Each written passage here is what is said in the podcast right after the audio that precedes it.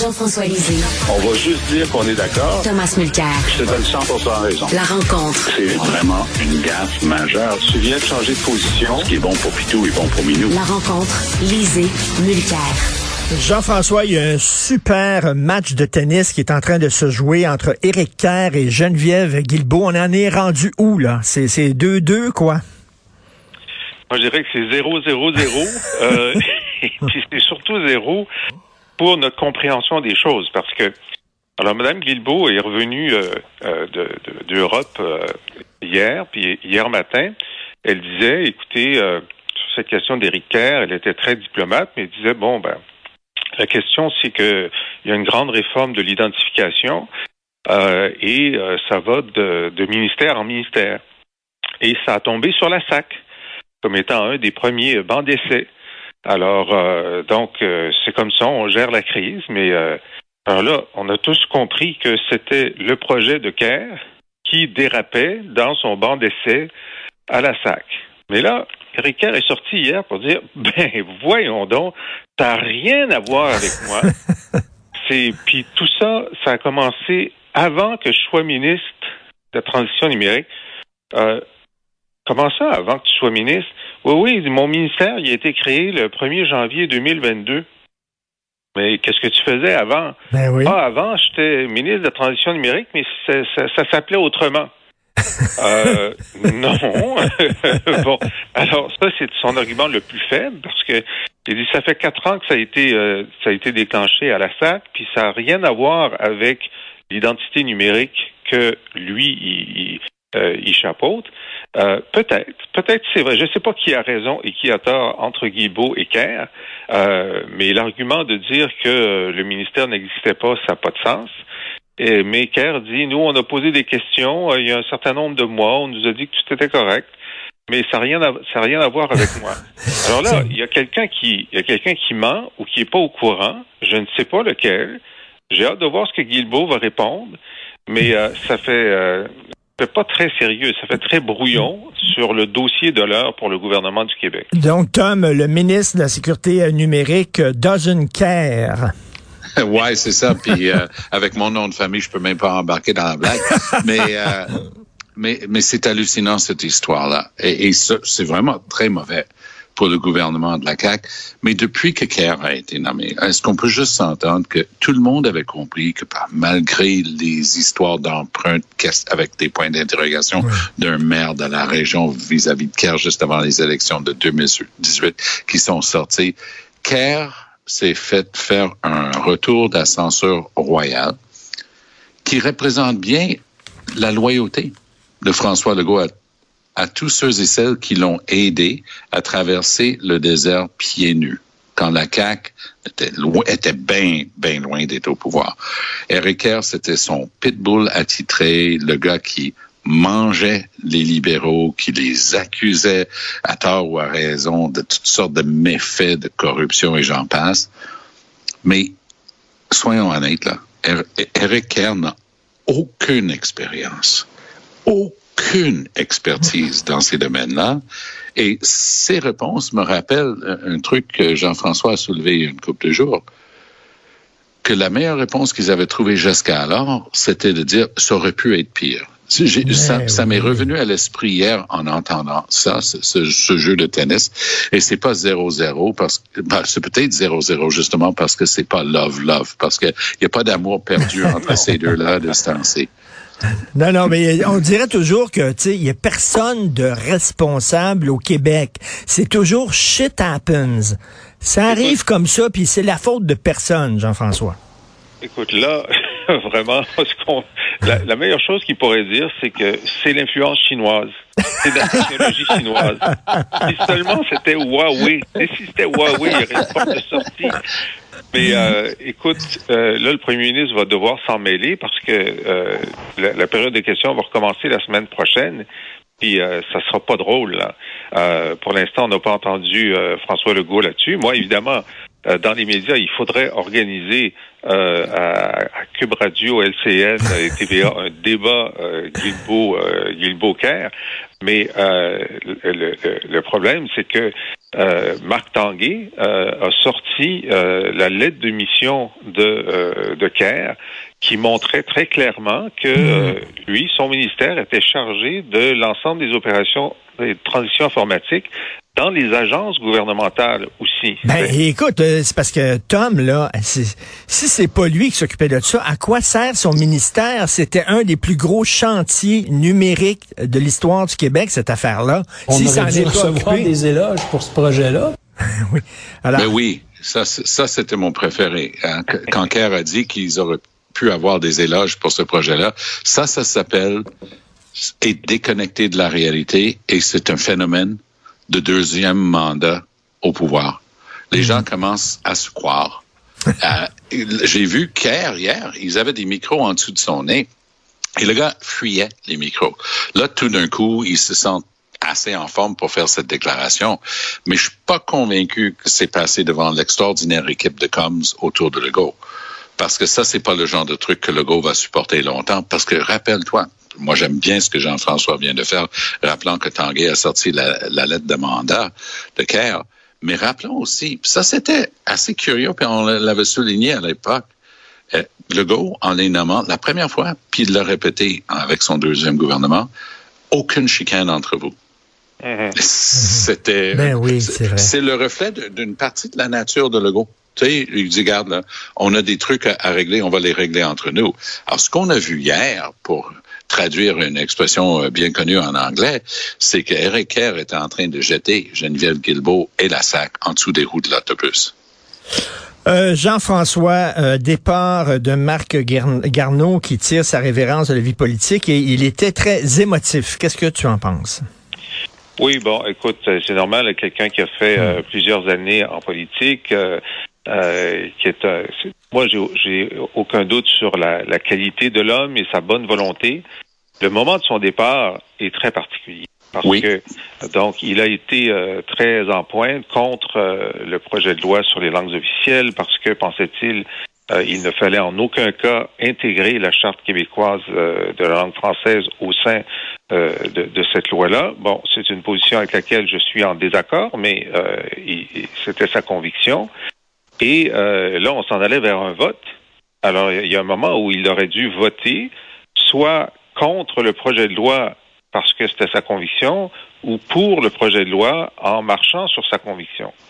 Alors, il a décidé de se retirer. Enfin, on, peut, on peut en déduire que le choix du moment, c'est qu'il ne voulait pas voter contre sa conviction parce qu'on a eu le signal euh, la semaine dernière ou il y a deux semaines du cabinet Trudeau que tout le monde allait voter dans le même sens, euh, y compris son ami Mark Miller qui, euh, qui était d'accord avec Garneau euh, et, euh, et, la Métis aussi. Bon, il y avait un certain nombre de gens qui auraient pu voter contre le projet de loi à cause de l'amendement euh, qui, qui, inclut la, la référence à, à, la loi 101. Et Garneau s'en va là-dessus. C'est quand même particulier qu'un député francophone québécois euh, décide de finir sa carrière politique là-dessus, sur une question de principe sur la langue française. Euh, moi, je trouve ça dommage. Euh, moi, je pense qu'il aurait pu aurait pu faire autre chose. Je trouve toujours dommage aussi que quelqu'un qui a pris un engagement de quatre ans envers son électorat ne finisse pas euh, son terme. Je pense qu'il y a quand même un, un genre de... Euh, en plus, il faut organiser une partielle, ça coûte des sous, etc. Alors, je trouve, je trouve ça dommage comme fin de carrière. Voilà, je vais dire ça. Oui, euh, Tom, c'est une triste fin de carrière, effectivement. En fait, c'est un gentilhomme qui remonte à une époque vraiment c'est vintage, hein? C'était un, un c'était un ministre qui gérait son ministère. Ça existait dans le temps. Quand je pouvais être d'accord ou pas d'accord, j'étais dans l'opposition. Ça m'arrivait, surtout dans le dossier d'Air Canada, je me souviens d'être pas d'accord avec lui. Mais quand Marc Garneau se levait en chambre, il n'avait pas besoin de lire les quatre lignes préparées pour lui par le bureau du PM. Il connaissait le dossier. C'était un PhD, c'était un ingénieur, c'était le premier astronaute canadien. Il sortait des hauts gradés militaires. Donc, il y a tout ce, ce background-là. C'est pas juste ces 13 qui fait partie du contexte de son départ. Moi, je me permets d'ajouter qu'une partie du contexte de ce militaire de carrière, ancien astronaute, PhD et ingénieur, c'est de regarder tout ce qui se passe avec le dossier de la Chine. Ça aussi, c'est cette semaine. Ça aussi, ça fait partie de la discussion, à mon point de vue. Pour ce qui est du fait qu'il a été exclu du Conseil des ministres par Trudeau, deux choses. Un, il a, il a fait l'erreur incroyable de se présenter contre Trudeau, ce qui voulait dire qu'il était obligé parfois, un peu, de temps en temps, de dire des choses moins que flatteuses sur Trudeau. Un, là, exit des gens comme ça. Pense à Martha Hall Finley, qui a osé se présenter et dire, ben, il, il connaît rien, il n'y a pas d'expérience dans rien la trappe d'or, euh, la porte de trappe s'est ouverte en dessous de ses pieds, disparue ad vitam aeternam. On n'entend plus parler d'elle. Elle fait d'autres choses dans la vie. C'est une femme brillante. Mais je veux dire, elle ne s'approchera jamais du parti, du centre, euh, tant que Trudeau est là. J'ai eu un écho intéressant que je vais partager. Lors de son dernier mandat comme ministre, il y avait un grand dossier des sables bitumineux qui s'appelait Tech Resources. Ça aurait été l'opération minière d'extraction dans les sables bitumineux le plus important. On parle de dizaines de milliards de dollars. C'était une catastrophe écologique annoncée. Il a un petit côté. J'imagine quand tu fais le tour de la Terre et que tu regardes comment c'est précieux et, et infiniment petit dans l'univers, tu te rends compte de l'importance de le préserver lors d'une réunion d'un caucus, parce que d'habitude, les ministres ne parlent pas lors des caucus, lors d'une réunion du caucus, il a fait une plaidoirie assez enflammée, selon mes sources, contre l'approbation de Tech Resources. Or, la compagnie a fini par retirer le projet. La gang autour de Trudeau n'ont jamais pardonné ça, d'après mes sources. Et quand l'élection de 2021 a eu lieu, j'ai osé prédire en ondes à, la radio anglophone, je dis, je pense pas que Garneau va être au Conseil des ministres. Puis là, les gens ont sauté au plafond. comment peux-tu raconter ça? Mm. Évidemment, il va être ministre. Je dis non, pas selon mes informations. Puis quand il n'a pas été nommé au Conseil des ministres, évidemment, j'étais pas surpris. Triste fin de carrière. Euh, Jean-François, euh, hier, euh, Tom tiré à boulet rouge sur Pierre Poilievre, qui est presque accusé. Justin Trudeau est un espion chinois. Justin Trudeau a voulu redonner un chien de sa chienne, comme on dit, à Poilievre, en lui rappelant l'histoire des députés qui sont allés cruiser une politicienne d'extrême droite en Allemagne. Qu'est-ce que tu en penses? Ben, je pense que c'est une diversion. Hein. La chose la plus importante qui s'est passée hier sur le dossier de l'influence chinoise et qui, d'après moi, euh, mérite à, lui seul deux semaines d'enquête publique, c'est la nouvelle révélation que des, des, soit des services secrets ou soit une taupe autour de Trudeau euh, ont donné à Global sur le fait qu'il y avait eu des mémos très, très précis qui avaient été remis, euh, enfin, qui avaient été préparés pour le premier ministre. Normalement, il aurait dû les voir en janvier 2022. Et la, pire chose qu'il y a là-dedans, c'est que selon les sources du SCRS, le, le, consulat chinois à Toronto a depuis plusieurs années réuni un truc qui s'appelle le Tea Party. Le Tea Party se réunit pour essayer de trouver des gens proches de la Chine, favorables à la Chine, pour les mettre dans les investitures du Parti libéral peut-être aussi du Parti conservateur et des autres, mais là, il était question du Parti libéral. Et, euh, ils ont dit, c'est là, la clé, la clé de l'influence, c'est de mettre notre monde au moment des investitures. Et ils ont, euh, ils ont créé une cagnotte de plusieurs dizaines de milliers de dollars qui a transité, et ça c'est dans le mémo, mmh. qui a transité par un membre du Parti libéral, euh, un député ontarien libéral, OK? C'est lui qui a, la cagnotte et qui distribue. Et euh, ça a été envoyé euh, via un attaché politique d'un député libéral fédéral. Là, tu dis, wow! Là, on, est, on a un élu et un conseiller politique qui sont dans la gamique pour les investitures, mais euh, commencer l'enquête publique immédiatement. Je veux dire, là, ça ne dérange plus qu'il y ait des députés conservateurs qui rencontrent euh, les, membres de la famille euh, d'Adolf Hitler. C'est complètement périphérique au fait qu'il y a des, enfin, un élu libéral, un attaché politique libéral qui sont dans le complot de l'influence chinoise à Toronto. C'est ça qui est important. Voilà. Tom, oui, ce qui est crucial dans ce que Jean-François vient de dire, et évidemment, je fais exception de celui avec qui je parle, Jean-François, mais c'est quand même étonnant. Si on regarde à travers le Canada, tout le monde a rapporté une période de questions vraiment mouvementée hier, où Poiliev a pris toutes les questions de l'opposition. Ça rappelait ce que j'avais fait à Harper dans le, scandale du Sénat. Parce que quand tu es en politique, quand tu pas cru, tu écrit, puis il y a plus grand monde qui croit euh, Trudeau. Donc, on a vu Poiliev essayer autant comme autant, et on, on voit, j'ai vu ce truc lourdeau de Trudeau quand il est arrivé avec ça. Je dis, hey, franchement, essaie, essaie pas de t'échapper avec ça en jetant de la, de la boue à l'autre. Il a des questions simples, claires, sans embâge, oui ou non, telle affaire. Ce que j'ai vu chez CBC, ça m'a étonné. Je, je, regarde ce matin une longue article qui, qui passe en revue plein d'affaires. Mais ça commence avec ça. Rappelant la rencontre honteuse de trois députés conservateurs avec cette personne d'extrême droite euh, allemande.